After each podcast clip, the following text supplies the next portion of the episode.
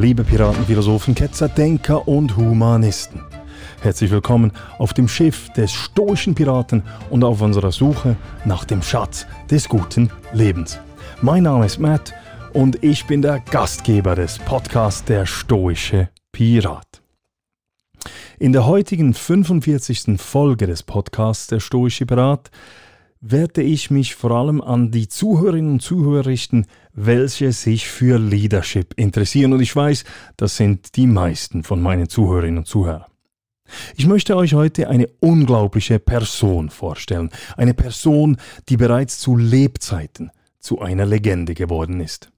Eine Person, die unter schwierigsten Umständen die Führungsrolle wahrgenommen hat, tapfer gekämpft hat, aber gleichzeitig immer menschlich, großmütig und bescheiden gehandelt hat. Es handelt sich um einen Menschen, der Brücken gebaut hat. Ein Mensch, der eine Vision hatte und bereit war, sein Leben zu geben für eine Sache, an die er glaubte. Es handelt sich um einen Typus Mensch, der auch unter den ganz großen Persönlichkeiten in der Geschichte noch eine Lichtgestalt darstellt. Das Transkript und die Quellenangaben findet ihr wie immer auf www.müllermatthias.ch. Müller UE geschrieben, Matthias mit einem T und H. Wenn ihr mir Feedback geben wollt, dann schreibt mir doch unter der stoische Pirat at gmail.com eine Mail oder hinterlässt irgendwo einen Kommentar. Und wenn euch dieser Podcast gefällt, dann spendet mir doch ein oder mehrere Kaffees auf www.buymeacoffee.com slash stoicpirate. Den Link findet ihr auch auf meiner Webseite www.müllermatthias.ch. Herzlichen Dank an die bislang schon über 100 Spenderinnen und Spender. Das ist grandios und es motiviert extrem. So, nun aber zum Thema. Nachdem meines Erachtens ungeschickt vollzogenen Abzug der Amerikaner aus Afghanistan und der erneuten Machtübernahme durch die Taliban erscheint die Gefahr nun groß, dass für die Menschen im Land eine dunkle Zeit unter einer unmenschlichen Schreckensherrschaft beginnen wird. Ein Funke Hoffnung, ein Funke Hoffnung verspürte ich aber, als ich am 18. August in der Washington Post gelesen habe, dass sich im Panjir-Tal der Widerstand gegen die Taliban formiert. Geschrieben wurde die Kolumne von Ahmad Massoud, dem Sohn des legendären gleichnamigen Führers der Nordallianz, dem Löwen des Panjir-Tals. Der 32-jährige Massoud Junior, der an der englischen Militärakademie Sandhurst ausgebildet wurde und am King's College in London und der City University in London studiert hat, ist nach eigenen Angaben bereit, in die Fußstapfen seines Vaters zu treten. Und wenn er nur annähernd die Persönlichkeits- und Charaktermerkmale mit seinem am 9. September 2001 ermordeten Vater teilt, dann besteht meines Erachtens die Chance, dass er die Vision seines Vaters zu Ende bringt. Eine Vision, die Vision eines friedfertigen, vereinten und toleranten Afghanistans. Am 2. September dieses Jahres wäre der Löwe von Panjir, vom Panjirtal 68 Jahre alt geworden. Am 9. September jährt sich die Ermordung des charismatischen Massoud durch Taliban-Terroristen zum 20. Mal. Massoud führte den erfolgreichen antikommunistischen Widerstand gegen die sowjetische Besatzungsmacht von 1979 bis 1989. In der Folge kämpfte er als bedeutendster Anführer gegen die Taliban. Massoud war aber viel mehr als ein militärisch geschickt agierender Kommandant. Das alleine hätte auch nicht gereicht. Die Menschen unter den damaligen unglaublich widrigen harschen Umständen erfolgreich zu motivieren und zu führen. Seine Art und Weise sollte nicht nur militärischen Führern und Politikerinnen als Vorbild dienen, sondern allen Menschen, die in irgendeiner Form eine Führungs- Aufgabe wahrnehmen dürfen. Folgen nun neun Facetten von Masouds Leadership-Stil. Fast alle Beispiele habe ich aus dem Buch Massoud, An Intimate Portrait of the Legendary Afghan Leader der Argentinierin Marcella Grad. Während vier Jahren hatte Grad zahlreiche Menschen, die Massoud gekannt, ihn begleitet, mit ihm gekämpft oder sonst wie gearbeitet haben, interviewt. Veröffentlicht wurde das Buch bereits im Jahre 2009, also vor elf Jahren. Hier die neun Punkte. Erstens Vielseitigkeit. Der Vater von Massoud war ein hochrangiger Offizier in der Armee. Er legte großen Wert auf die schulische Bildung seiner fünf Töchter und seines einzigen Sohnes. In ihrem Haus gab es eine große Bibliothek. Der Vater motivierte seine Kinder zum Lesen, vor allem auch zum Lesen von Poesie. Während der Vater vor allem die akademische Bildung förderte, war die Mutter der Ansicht, dass die schulische Bildung alleine nicht genügt. Als der Vater seine, kind, seine Kinder einmal für die guten Zeugnisse beschenken wollte, intervenierte die Mutter. Der Vater fragte seine Frau, was hast du dagegen? Unsere Kinder gehen zur Schule und haben gute Noten. Die Mutter, welche gemäß den Aussagen der sechs Kinder die klare Chefin in der Familie war, erwiderte, sind unsere Kinder in der Lage zu reiten? Können sie mit Waffen schießen? Sind sie fähig, vor Menschen zu sprechen? Können sie in der Moschee, in die Moschee gehen und etwas Relevantes sagen? Der Vater fragte, was ist der Nutzen all dieser Dinge? Die Mutter antwortete, diese Dinge sind wichtig für die Menschheit. Der Charakter unserer Kinder sollte auf diesen Dingen aufgebaut werden. Bildung alleine ist nicht genug. Massoud war eine unglaublich vielseitige Persönlichkeit. Der Ingenieur interessierte sich für Militärgeschichte, internationale Politik, Literatur, Philosophie, Religion, Poesie. Oh, er war auch ein geschickter Reiter, ein geübter Schütze und ein harter Kämpfer. Seine Vielseitigkeit erlaubte es ihm, mit allen Menschen, von Kindern über einfache Bauern hin zu Staatsoberhäuptern und Intellektuellen, auf Augenhöhe in Verbindung zu treten. Zweitens Wissensdurst. Massoud verfügte über einen unheimlich großen Wissensdurst. Er war stets interessiert an der Meinung anderer von anderen Menschen. Egal ob es sich um Kommandanten, Philosophen, Journalisten, Bauern oder einfache Soldaten handelte. Sogar in den unwegsamsten Gebieten, in den Bergen oder in den Höhlen, wo sich die Widerstandskämpfer aufhielten, kämpften und lebten, hatte Massoud immer Lesestoff dabei. Der berühmte amerikanische Journalist Edward Girardet sagte über Massoud, ich zitiere, er war ein sehr guter Kommandant und er las. Er kannte sich aus. Einmal brachte ich Massoud ein Buch eines Schweizer Kommandanten über den Guerillakrieg. Klammerbemerkung, der totale Widerstand von Major von Dach, Klammer geschlossen. Und er bat mich, ihm weitere Bücher zu bringen. Ich brachte ihm Bücher über die amerikanische Revolution und wie die amerikanischen Soldaten ihren Guerillakrieg gegen die Briten führten. Massoud war es egal, ob etwas auf Englisch, Französisch oder in einer anderen Sprache geschrieben war. Er versuchte es zu lesen oder bat jemanden, es zu übersetzen. Er hatte einen unglaublichen Wissensdurst. Zitat Ende. Drittens, der Zuhörer. Massoud war ein hervorragender Zuhörer. Er hatte begriffen, dass ein grundlegendes Bedürfnis aller Menschen es ist, verstanden zu werden.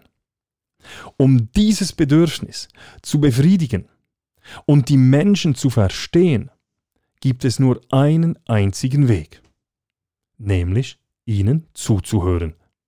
Sher, Sherdil Quaderi, der an der Seite von Massoud kämpfte und bis vor kurzem eine Logistikfirma und ein Café in Kabul besaß, sagte, wenn man ein Problem hatte, zu Hause oder sonst wo, ging man zu Massoud und er hörte immer zu, ganz gleich, ob es sich um ein Kind oder einen hundertjährigen Mann handelte. Wenn man zu ihm kam, hörte er zu. Er hatte nie gesagt, ich bin der Chef und das ist dein Problem. Er nahm sich so viel Zeit, wie man brauchte, und wenn man eine Anregung hatte, hörte er sich auch das an. Viertens Fürsorge. Einmal nach einem viertägigen Kampf erreichten Massoud und rund 40 seiner Kampfgefährten ein kleines Bergdorf. Die Widerstandskämpfer fanden Unterkunft in einem Haus. Der Hausbesitzer brachte ihnen vier große Schüsseln mit Maulbeeren. Massoud offerierte er etwas Brot und Milch. Massoud lehnte das Angebot dankend ab. Behalte das Brot und die Milch für dich. Ich werde Maulbeeren essen. Seine Mitstreiter forderten ihn auf, die Milch und das Brot doch anzunehmen. Wenn ihr kein Brot essen und keine Milch trinken könnt, wieso sollte ich es dann tun? Wir sitzen schließlich alle im gleichen Boot und sind alle auf der gleichen Stufe. So Massoud. Ein anderer Widerstandskämpfer erzählte, wie sie einmal gezwungen waren, auf einem über 4000 Meter hohen Berg zu übernachten. Es war extrem kalt und aus Angst entdeckt zu werden, konnten sie kein Feuer machen. Massoud blieb die ganze Nacht auf und ging von einem Mann zum anderen. Er legte dann jeweils einen Moment den Arm um den Mann, um ihn ein wenig zu wärmen. Ein anderer ehemaliger Kämpfer berichtete, ich zitiere, als ich mich den Mujahedin im Panjirtal anschloss, war ich mit einer Gruppe von 13 Mujahedin in einem Haus untergebracht. Wir erhielten ein Abendessen. Als wir fertig waren, vergewisserte sich Massoud, dass alle satt waren, und dann machten wir uns bereit zu schlafen. Massoud hatte ein Zimmer in demselben Gebäude. Es war kalt, sehr kalt. Vielleicht war es Dezember oder Januar. Und um rund 10 oder 11 Uhr als wir schliefen, kam Massoud vorbei, um sich zu vergewissern, dass alle Decken und genügend Kleidung hatten, um die Nacht warm zu überstehen. Ich habe noch nie einen Kommandanten gesehen, der sich so um seine Leute gekümmert hat. Zitat Ende. Eine weitere Anekdote erzählt wiederum Sherdil Quaderi. Ich zitiere. Ein Besucher kam aus Pakistan und brachte Massoud ein paar Schuhe als Geschenk. Massoud nahm das Präsent an und sah sich um. Da war einer der Mujahedin, der neue Schuhe brauchte. Und Massoud reichte sie ihm. Wir konnten sehen, dass Massouds Zehen aus seinen eigenen Schuhen ragten. Wir fragten Massoud, Warum? Warum hast du diese Schuhe verschenkt, wenn du doch selbst neue brauchst? Masud sagte, ein anderer Besucher wird mir Schuhe bringen, weil ich der Kommandant bin. Sie bringen mir immer etwas. Ich finde Schuhe, aber dieser Mann vielleicht nicht. Viele Leute brachten Masud Geschenke, und er gab die meisten davon an die Menschen in seinem Umfeld weiter. Er wollte sicherstellen, dass sie die Dinge hatten, die sie brauchten. Genug Essen und genug Kleidung. Zitat Ende. Fünftens Kontrolle der Emotionen. Gemäß den Aussagen von Weggefährten war Massouds Geduld unendlich. Seine Frau Sedikwa schrieb in ihrem Buch Pour l'amour de Massoud, ich hörte ihn nie seine Stimme erheben. Massoud tat nie etwas aus Aggression oder Frustration heraus, sondern war geduldig und handelte mit logischem Verstand und immer auf der Grundlage einer durchdachten Situationsanalyse. Massoud behielt auch im schlimmsten Kriegstreiben, in den größten Wirren und unter den widrigsten Umständen stets die Ruhe. Und es gelang ihm, diese Ruhe auf seine Truppen zu übertragen. Wenn Massouds Truppen von einer erfolgreichen Operation zurückkehrten, gab es keinen Tanz, keine Freudenszenen, keinen Applaus. Es gab keinen Grund zum Feiern, denn sie hatten lediglich ihre Pflicht getan. So handelte die Truppe wie Massoud selber. Massoud war deshalb so erfolgreich, weil er es verstand, seinen Truppen etwas von sich selbst zu vermitteln. So Humayun Tandar. Sechstens die Bedeutung der Ethik. Massoud bildete seine Truppen in Gefechtstechnik und Taktik aus. Er legte aber gleichzeitig großen Wert auf ein ethisch korrektes Verhalten. Daoud Sulali, der als Soldat und später als Kommandant unter Massoud gedient hatte, sagte dazu, er hatte absolutes Vertrauen in die Männer unter seinem Kommando. Stets arbeitete er mit ganzer Kraft daran, ihre Moral zu erhalten. Er unterrichtete seine Kämpfer mehr in Ethik und Anstand als in militärischen Dingen. Und er war gütiger zu ihnen als ein Vater und näher als ein Bruder. Zitat Ende. Ein neuer Kämpfer war überrascht, als er mitbekam, dass die gefangenen Sowjetsoldaten mehr zu essen bekamen als die hungernden Mujahedin. Wenn du Essen hast, ernähre immer zuerst die Gefangenen, soll Massoud gefordert haben, und er hat es auch begründet. Massoud erklärte, dass dies die Lebensweise der Mujahedin sei, denn das Ziel der Mujahedin sei nicht das Töten, sondern die Befreiung des Landes und derer Menschen. Viele dieser jungen gefangenen sowjetischen Soldaten wüssten nicht einmal, warum sie hier sind, so Massoud. Sie wurden einfach von der Sowjetunion und den kommunistischen Afghanen hierher geschickt. Aus diesem Grund, so Massoud, gilt es, diese Menschen mit Respekt zu behandeln. Einmal kamen Massoud und seine Krieger in einem Dorf an. Ein Kommandant der Mujahedin schlug in der Folge einen älteren Dorfbewohner, weil dieser ihm keinen Platz in seinem Haus gege äh, gegeben wollte. Als Massoud davon erfuhr, wollte er vom alten Mann wissen, was genau passiert war. Der Mann weinte und sagte, dass er von einem höheren Mujahedin geschlagen worden war, weil er ihm keinen Platz in seinem Haus anbieten konnte, weil er doch bereits Gäste beherbergte. Massoud wandte sich an den Kommandanten. Dieser alte Mann weint, und das kann ich nicht hinnehmen. Wie konnten Sie ihn schlagen? Für diese Menschen, die Alten und die Kinder, riskiere ich mein Leben und das Leben meines Volkes. Und Sie gehen hin und schlagen diesen Mann. Als Teil meiner Einheit haben Sie diesen Mann in meinem Namen geschlagen. Und das ist nicht akzeptabel. Massoud entschuldigte sich beim alten Mann zog auf und schlug den Kommandanten vor allen nieder. Danach war die Sache für ihn erledigt. Siebtens, keine Privilegien.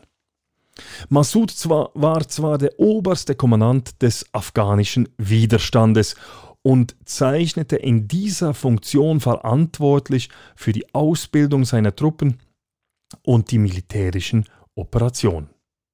Selbst maß er sich aber die gleiche Bedeutung zu wie allen anderen Menschen auch. Er kochte und aß mit den anderen Kämpfern. Er bestand darauf, Wache zu schieben und bei Reinigungs- und Unterhaltsarbeiten mitzutun. Als Massoud sich ein Haus baute, wollte er eine Mauer zwischen sich und dem Nachbarhaus errichten. Ein Baum, der auf dem Grundstück der Nachbarin stand, behinderte an einer Stelle den Bau der Mauer. Masud besuchte die Nachbarin und fragte sie, ob er einige Äste des Baumes abhauen dürfte, so dass er die Mauer fertig errichten könnte. Die Frau gab ihm ein schlichtes Nein zur Antwort. Der legendäre Volksheld und Kommandant zog ab und ließ an dieser Stelle seine Mauer unvollendet. Ein weiteres, sehr beeindruckendes Beispiel lieferte Massoud, als das Panjir-Tal von Taliban-Kämpfern umzingelt war und die Situation sich von Minute zu Minute verschlechterte. Massoud, der über Helikopter verfügte, hätte die Möglichkeit gehabt, Afghanistan jederzeit in Richtung Ausland zu verlassen. Dies tat er aber auch in dieser fast aussichtslosen Situation nicht. Statt zu fliehen, schickte er seinen Helikopter nach Dushanbe, der Hauptstadt von Tadschikistan, um seine Familie, die sich dort aufhielt, einzufliegen. Für Freund und Feind war dies ein extrem starkes Zeichen. Massoud wandte sich an seine Kämpfer und er sagte zu ihnen, Eure Familien sitzen hier fest. Jetzt sind auch meine Kinder und meine Frau hier. Wir werden unsere Lieben nicht im Stich lassen, wir werden nicht verlieren, wir werden nicht kapitulieren. Die Taliban waren völlig schockiert. Mit diesem Schachzug, Massoud hatte übrigens immer ein Schachspiel mit dabei, hatten sie nicht gerechnet. Für Massoud ging die Rechnung auf. Auch aus dieser fast auswegslosen Situation kamen die tapferen Mujahedin als Sieger hervor. Achtens Respekt. Massoud achtete alles. Männer, Frauen, andere Religionen, andere Meinungen, Kinder, Senioren, Tiere und auch die Umwelt. Während dem Krieg gegen die Sowjets begannen die Menschen Granaten zum Fischen zu nutzen. Warum? Weil die Menschen nicht mehr genug zu essen hatten und diese Art des Fischens viel effizienter war als mit Rute oder Netz zu fischen. Massoud verbot diese Vorgehensweise und drohte all jenen, die sich nicht daran hielten, mit einer saftigen Geldstrafe und bis zu einem Monat Gefängnis. Das hat nichts mit Fischen zu tun, das ist ein reines Massaker, begründete Massoud seinen Entscheid. Für Massoud hatte jedes einzelne Wesen einen Platz unter den Sternen und eine Würde in den Augen Gottes. Diese Haltung beeinflusste all seine Entscheide, auch jene auf dem Schlachtfeld. Einmal beobachtete Massoud, wie ein Hirte mit seinen Lämmern den Berg hinunterkam. Dies war ungewöhnlich, weil zu dieser Jahreszeit die Hirten mit ihren Tieren in die Höhe gingen. Massoud hielt seinen Geländewagen an und fragte den Hirten, was los sei. Der Hirte antwortete, er habe sein Ausweis vergessen, seine Ausweispapiere vergessen und der Checkpoint der Mujahedin weiter oben am Berg wollte ihn nicht passieren lassen. Nun gehe er zurück ins Dorf, um seinen Ausweis zu holen. Masud sagte zum Mann, er solle die Lämmer hier lassen. Es wäre sonst eine unnötige Qual für die Tiere, wenn diese den recht langen Weg zweimal zurücklegen müssten. Die Lämmer, so Massoud, könnten ja nichts dafür, dass er das Papier vergessen habe. Massoud gab einem Kämpfer den Auftrag, für die Herde zu schauen, bis der Hirte wieder zurück war. Zu einem jungen Mujahedin soll Massoud einmal gesagt haben, ich zitiere, wir sollten Menschen immer gut behandeln, denn wenn wir sie beleidigen, kann eine Entschuldigung das nicht wieder gut machen. Neuntens Toleranz. Richard Mackenzie, der berühmte Kriegsberichterstatter und Filmemacher, berichtete über bis in die frühen Morgenstunden dauernde Gespräche über Religion, Philosophie und Spiritualität mit Massoud. Massoud, so Mackenzie, verstand auch die Verbindung zwischen dem Osten und dem Westen. Wer dem Islam folge, so Massoud, sollte Christen und Juden nicht nur anerkennen, sondern sich auch mit ihnen anfreunden. Davon sei Massoud überzeugt gewesen. Massoud verstand, was viele nicht wussten, dass wir eigentlich alle denselben Gott anerkennen und dass wir schlussendlich dieselben universellen moralischen Werte haben. So Mackenzie. Massoud Sohn schrieb in diesem Zusammenhang, ich zitiere, er hat die Menschen nicht nach ethnischer Zugehörigkeit, Nationalität, Religion oder ähnlichem klassifiziert.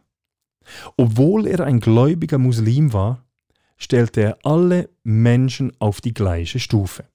Ich fragte ihn einmal, du bist gläubig, was glaubst du, was mit den Nichtmuslimen geschieht? Was ist der endgültige Ort, an den sie nach dieser Welt kommen? Viele Muslime glauben nämlich, dass die Muslime gerettet werden, die Nichtmuslime hingegen nicht. Ich wollte nur wissen, was mein Vater denkt. Er sagte, nein, das ist nicht der Fall. Es kommt lediglich darauf an, ob jemand ein guter Mensch ist, egal welcher Religion er angehört. Er sagte, es gebe viele Teufel unter den Muslimen und viele gute Menschen, die nicht Muslime seien. Man kann nicht sagen, dass Gott die Muslime segnen wird und die anderen nicht. Es kommt vielmehr darauf an, was für ein Mensch man ist. Mein Vater hat eine sehr starke Meinung zu diesem Thema, so Masuds Sohn. Massoud war stets darum bemüht, in seinem Einflussbereich Schulen für Mädchen und Buben zu unterhalten. Auch setzte er im April 1992 nach der Eroberung von Kabul eine Frau an die Spitze der medizinischen Fakultät. In einem Interview im Dokumentarfilm Into the Forbidden Zone von National Geographic sagt Massoud um die Jahrtausendwende, ich zitiere, wir sind der Überzeugung, und glauben, dass sowohl Männer als auch Frauen vom Allmächtigen geschaffen wurden. Beide sind menschliche Wesen, beide haben die gleichen Rechte. Frauen können eine Ausbildung machen, Frauen können eine Karriere verfolgen und Frauen können eine Rolle in der Gesellschaft spielen. Genauso wie Männer.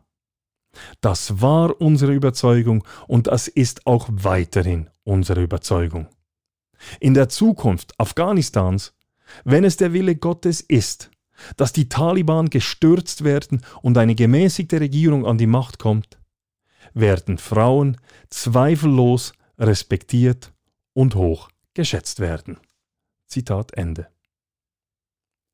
Es ist meine persönliche Überzeugung, dass Massoud eine außergewöhnliche Lichtgestalt in der Geschichte der Menschheit ist. Es sind solche Gestalten, welche der Glaube an das Gute im Menschen am Leben erhalten. In einem amerikanischen Zeitungsartikel hat irgendein Journalist Massoud mit Che Guevara verglichen. Dieser Vergleich ist Hanebüchen. Dieser Vergleich ist völlig abstrus und absurd. Che Guevara war hasserfüllt und intolerant. Massoud war das Gegenteil. Es sind Menschen wie Massoud, die eine Vision haben und ihr Tun auf das Erreichen dieser Vision ausrichten, welche die Menschheit weiterbringen. Es sind nicht narzisstische, egomanische Politikerinnen und Politiker oder selbstgerechte und ebenso narzisstische, nach Aufmerksamkeit haschende Social Justice Warrior, welche die Welt zu einer besseren machen werden. Ich hoffe, ich hoffe, dass der Geist von Massoud durch seinen Sohn weiterlebt und dieser Geist die Menschen in Afghanistan mit dem notwendigen Freiheitswillen beseelt. Wer weiß, was am 9. September, am 20. Todestag des Löwen vom Panjshir-Tal passieren wird. Vielleicht erweckt dieses wichtige Datum in Afghanistan den Willen der Frauen und Männer zur Niederschlagung der Taliban. Wer weiß. Und wer weiß, vielleicht sind ja die regulären afghanischen Truppen nicht alle vor den Taliban geflüchtet, sondern haben sich ins Panjir-Tal zurückgezogen, um von dort aus die Befreiung zu starten. Wer weiß. In seinem Kommentar in der Washington Post schreibt der Sohn des legendären Massoud, ich zitiere, 1998, als ich neun Jahre alt war, versammelte mein Vater, der Mujahedin-Kommandeur Ahmad Shah Massoud, seine Soldaten in einer Höhle im nordafghanischen Panjshir-Tal. Sie saßen da und hörten zu, als der Freund meines Vaters, der französische Philosoph Bernard-Henri Lévy, zu ihnen sprach. Wenn ihr für eure Freiheit kämpft, sagte Lévy, dann kämpft ihr auch für unsere Freiheit. So ist es. Wer irgendwo auf der Welt, auf der Erde gegen die Unterdrückung und für die Freiheit kämpft, kämpft für die Freiheit der ganzen Menschheit. So, that's it. Was meint ihr zur Situation in Afghanistan? Oder kennt ihr andere solche Führungspersönlichkeiten wie Massoud? Lasst es mich wissen. Schreibt mir auf der stoische Pirat at gmail.com oder hinterlasst einen Kommentar auf meiner Webseite, auf Instagram, äh, Facebook oder auf YouTube. Wenn euch dieser Podcast gefallen hat, dann spendet mir doch ein oder mehrere Kaffees unter www.buymeacoffee.com slash stoicpirate. Herzlichen Dank noch einmal an all diejenigen, die das bereits gemacht haben. Das Transkript und die Quellenangaben findet ihr wie immer auf www.müllermatthias.ch. Also, ich wünsche euch eine ganz tolle Woche und es würde mich freuen, wenn Sie am nächsten Sonntag wieder an Bord des Schiffs des stoischen Piraten kommen würden. Bis bald, macht es gut.